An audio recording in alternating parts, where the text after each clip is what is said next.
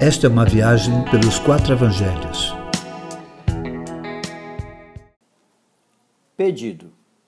Jesus anuncia aos seus discípulos que subiria a Jerusalém e lá se cumpriria o que os profetas haviam dito a respeito dele, que seria entregue aos gentios e o matariam, mas ao terceiro dia ressuscitaria. Mas eles não compreendiam o que Jesus falava. Enquanto caminhava, a mãe dos filhos de Zebedeu, Tiago e João, fez a Jesus um pedido no mínimo inusitado. Quero que conceda a meus filhos o privilégio de sentarem um à tua direita e outro à tua esquerda. Eles ainda estavam com a mente no reino terreno.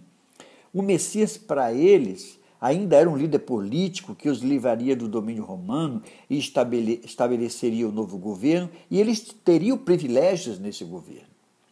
Jesus, muito amoroso, sabia que elas não tinham compreensão do que pediam.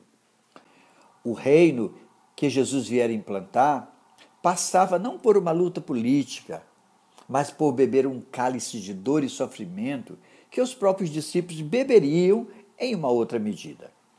Ainda que os discípulos fossem beber os seus próprios cálices, sentar ao lado de Jesus, uma à direita e outra à esquerda, são lugares cuja ocupação é da restrita vontade do Pai.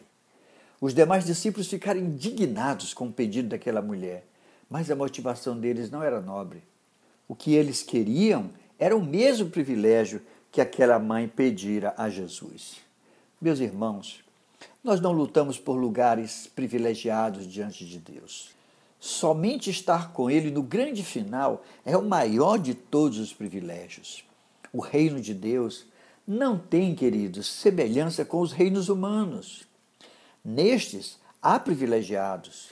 Uns dominam sobre os outros, o que era exatamente que a mãe queria, que seus filhos dominassem sobre os demais.